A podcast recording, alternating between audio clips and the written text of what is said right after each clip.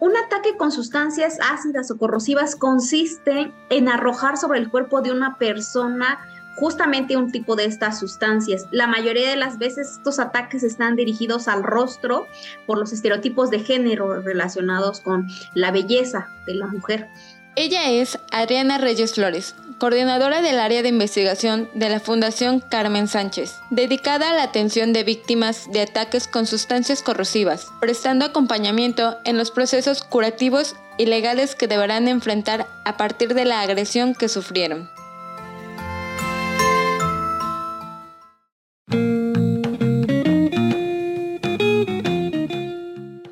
16. 16 días de activismo. 16 días de activismo en Radio V.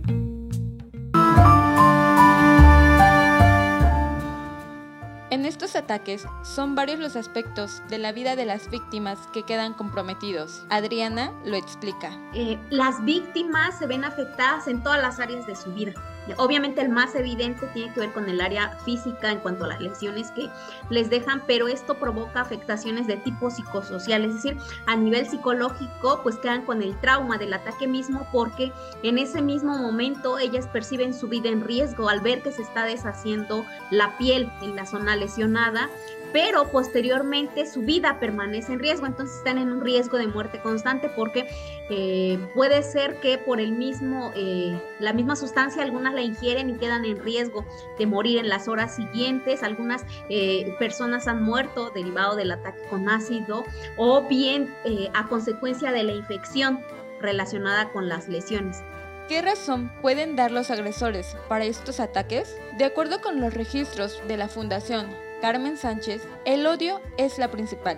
Sin embargo, Adriana explica lo que ha encontrado. La razón principal que nosotras hemos investigado tiene que ver con los estereotipos de género y con todo el sistema patriarcal, porque es una forma de violencia eh, contra la mujer. No son meros ataques eh, accidentales o que se dan en un momento de enojo inclusive, sino que son ataques que son eh, premeditados, son previamente planeados, porque la persona tiene que conseguir la sustancia para tenerla. No es que yo estaba en el baño y tomé el ácido. Esto habla de mucho odio hacia la mujer. La violencia hacia las mujeres con algún tipo de sustancia ha ido incrementando en las últimas décadas. En lo que va del 2022 hay 47 casos. El pasado 6 de septiembre del 2022, la Cámara de Diputados aprobó modificar la Ley General de Acceso a las Mujeres a una Vida Libre de Violencia, con lo cual se tipificó como violencia física los ataques con ácido a alguna sustancia corrosiva o tóxica. Con 480 votos a favor, se avaló el dictamen a la minuta que reforma el artículo 6, fracción 2 de la ley. La activista Yadira Hidalgo González señaló que es lamentable que sea necesario aprobar leyes cada vez más específicas para sancionar la violencia contra las mujeres, pues esto demuestra que no se está erradicando, solo se buscan nuevas maneras de sancionarlas y se necesita enfrentarlas qué tristeza, ¿eh? qué tristeza que tenga que haber leyes para que a una persona, o sea, se le castigue porque se le ocurre como única respuesta del odio que siente atacar hacia otra persona. Y bueno, aquí en Veracruz, yo creo que es claro que ha habido casos, no recuerdo ahorita exactamente cuándo, hasta donde yo sé, no se ha estado trabajando algo específicamente desde esa perspectiva como, como ley o reforma eh, y qué fuerte, ¿no? Que tengamos que, llegar a, hasta esas situaciones. Pero pues ya sabemos que el odio machista se sabe diversificar y expresar de muchas maneras, ¿no? Aquí lo terrible es porque tenemos que hacer una, una especificación de cada una en las leyes, ¿no? Porque pareciera que no, lo que tenemos no abarca todo, ¿verdad? Pero no lo abarca porque no se cumple, o sea, porque no se atiende como se debe atender, ¿no? Creo que los marcos jurídicos pueden contener elementos, aquí también en Veracruz, para sancionar ese tipo de, pues de, comisión de delitos.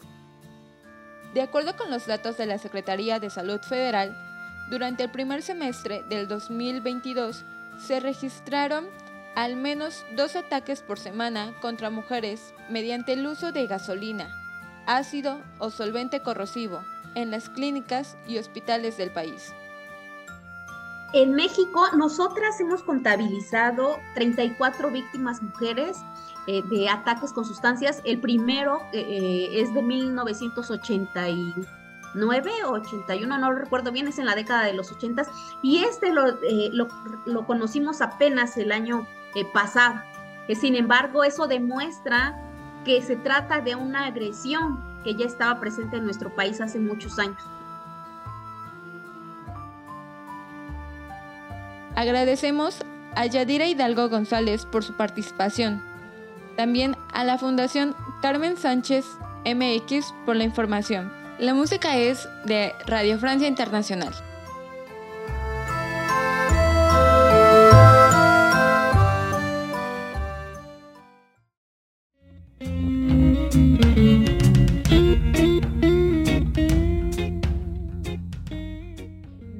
días de activismo en Radio V. Esta es una producción para Radio V a cargo de Brisa Gómez, Amairani Ruiz y Joana Castellán. 16. 16 días de activismo.